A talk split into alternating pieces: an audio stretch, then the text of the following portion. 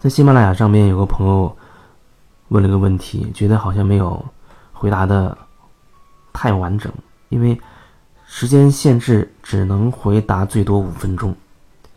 他大概的问题就是啊，和她老公结婚这么多年来，两个孩子，可是呢，她觉得她老公和她之间的关系有很大的问题，觉得她老公是。呃，有涉涉及到家啊家暴啊，还有跟别的女人有染呐，等等之类的。他觉得现在好像处在一种比较抑郁的、崩溃的这种状态。这种亲密关系，这种两个人之间的关系，一定和每一个人都有关联。可是呢，我们又没有办法说，用手总是指着对方看对方的这个问题那个问题。特别是我们在评价一件事情的时候，就意味着那个事情已经成为事实了。你能对一件已经成为事实的事情怎么样呢？如果说你对一件木已成舟的事情一直是。非常的抗拒，非常的愤怒的话，那你体验到的也只能就是非常的揪心呐，抗呃抗拒啊，愤怒啊这种情绪。这种时候恐怕会很难感受到这个事件背后对自己的意义。我们还是要把我们的眼光收回来，要把眼光收回来。当然，恐怕第一步我们要先面对自己的情绪了，因为面对这些亲密关系当中的很多事情的时候，是很容易让人产生一些情绪的。可是，如果我们把情绪压着，或者说克制着，也许我们就更难看清情绪下面的什么东西了。前提就是我们尽可能把角度全部调整回自己，然后呢，首先去宣泄自己的情绪，处理自己的情绪。你找一个你觉得安全的环境，在那个环境里，可以让自己内在的情绪完全爆发出来，歇斯底里的喊一喊、叫一叫，或者蹦一蹦、跳一跳，打一打枕头，或者。一些什么剧烈的这种方式，能够让你把那种癫狂也好、愤怒也好，把它发出来，先把它发出来。你觉得差不多可以了的时候，当你觉得这些情绪差不多可以的时候，那个时候其实往往我们在坐下来感受呼吸的话，会觉得心情比之前应该会平静很多了。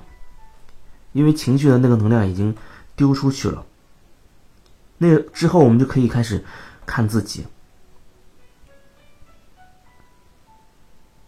你说两个人之间的关系，像在关系当中，我们是最不希望对方，比如说像出轨啊，或者家家暴啊，啊等等这这类的事情，这是我们可能。心里很抗拒，最不希望发生的事。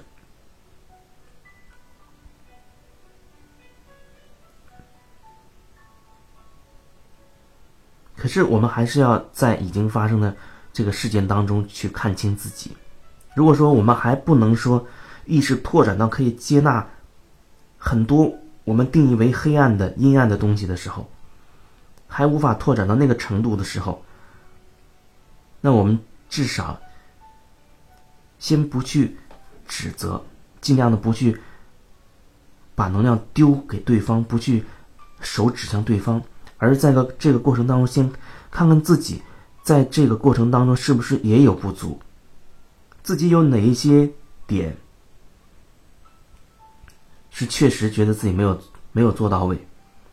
我说的这个到位或者不足，不是说我们要为了营造一个美好的关系去迎合对方。啊，或者去压抑自己，要对方怎么怎么样，好像要牺牲自己之类的，不是那个意思，还是要站在自己，以自己真实的感受、真实的状态为准，站在自己内在的那个中心，你要和自己始终有连接，站在这个角度，你去感受，在过去的那些事件当中，哎，自己有哪一些时候是偏离自己的中心了。明明我心里是这样想着，这样感受着，可是我为了一个什么目的，比如说为了讨好他，或者为了为了希望他为我做什么什么，这是一种掌控。为了那些，为了这些，我偏离自己的中心，没有把真实的感受表达出来，而选择了用另外一种方式去表达，甚至可能慢慢你会发现。在两个人的关系当中，你是一直在算计，一直在计算着自己的利益得失。哦，对方对自己好一点，我就对他好一点；对方这样做，我就那样那样对他。如果对方不按我的意思来，我就不和他怎么怎么样。我们始终是在算计，算计自己，打自己的这个算盘。在过程中算计自己的利益得失，甚至还有很多跟经济有关的问题。这个钱谁来掌控啊？谁花？啊？等等的，太多太多。所以最核心的那个点还是要回到自己这儿，处理情绪，回到自己的这个点，看看过程当中自己哪一些不足。是偏离自己的内在真实了，这是我们可以成长的一些点。我们始终是为自己而活的，这么说不是说，呃，自私的那个角度，不是说自私的那个意思。这个为自己是指的是看清自己内心的真实的那些东西。你不骗自己，自然你也无法去骗别人。可是你压抑自己的时候，意味着你违背自己。你违背自己的时候，你就在骗自己。那你在迎合别人的过程当中，你就不仅骗了自己，还同时骗了对方。这是一种骗己骗人的一个过程。所以说，过程当中我们要看清自己心里的那些真实状态，调整的是这个，怎么样让自己可以能够更深的和自己连接。这样，当你开始真实的时候，你们的这个关系当中才会慢慢变得真实。当然，关系是两个人的，如果各占各占五十分的话，你尽可能去表达了你内在的真实的话，对你而言，你就得到了这五十分。可是你要记得，你不能去为对方做决定。就是说，你表达真实的目的不是为了说服对方，也要用同样的方式对待你，允许他有自己的时间表，有自己的节奏，有自己的选择。你是为自己而真实表达的，因为你说出了自己真自己内心的真实的东西，你不会再纠结了。纠结是因为你自己有话没说，难以启齿的那些才会让你纠结。所以拿走我们生命力量的，永远是那些不真实的、压抑的、难以启齿的。只有那些会夺走我们的力量。可是当我们开始变得真实，力量就回来了。我们的力量就是在那些真实当中。这个真实就是我们内在那个中心。我们我们更深的和自己连接。更深的了解自己内心的那些真实，我们就开始拿回属于自己的力量。你是为自己而活的，无论这份关系能持续多久，你都值得为自己而活，为自己而去真实。顺带的要表达的就是，当我们开始能够真实的去对待的时候。慢慢的，慢慢的，你可能会意识到，哎，你周围的这些人，他们都会有所回应了。有的人可能哎，他也开始用这种真实的状态跟你互动了，或者你会发现哎，有的关系，这当然不仅仅是亲密关系了。当你开始真实的时候，你所有的关系都一定会受到影响、受到波及。有一些关系，有一些人可能会离开你，离开你，他们可能还没有到那个时间点。可能还无法承受你所表达的真实，可是你要记得，你是为自己而活，为自己而真实的，这是你自己的选择，你是选择一份简单真实的关系，拿回自己的力量。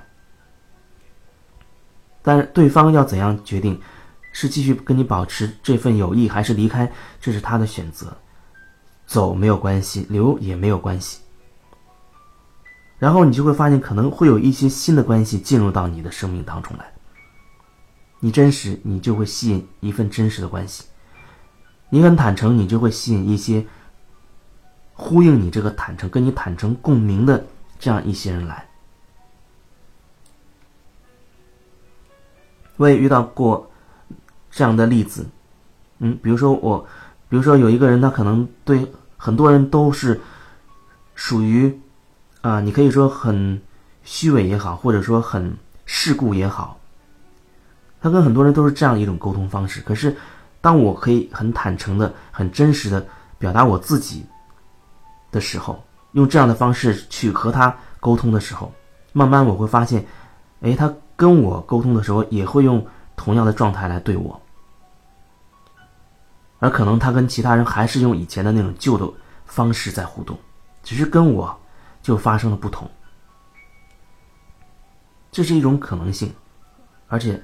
它很可能会发生在你的生活当中，所以为自己而真实，你不是为了别的。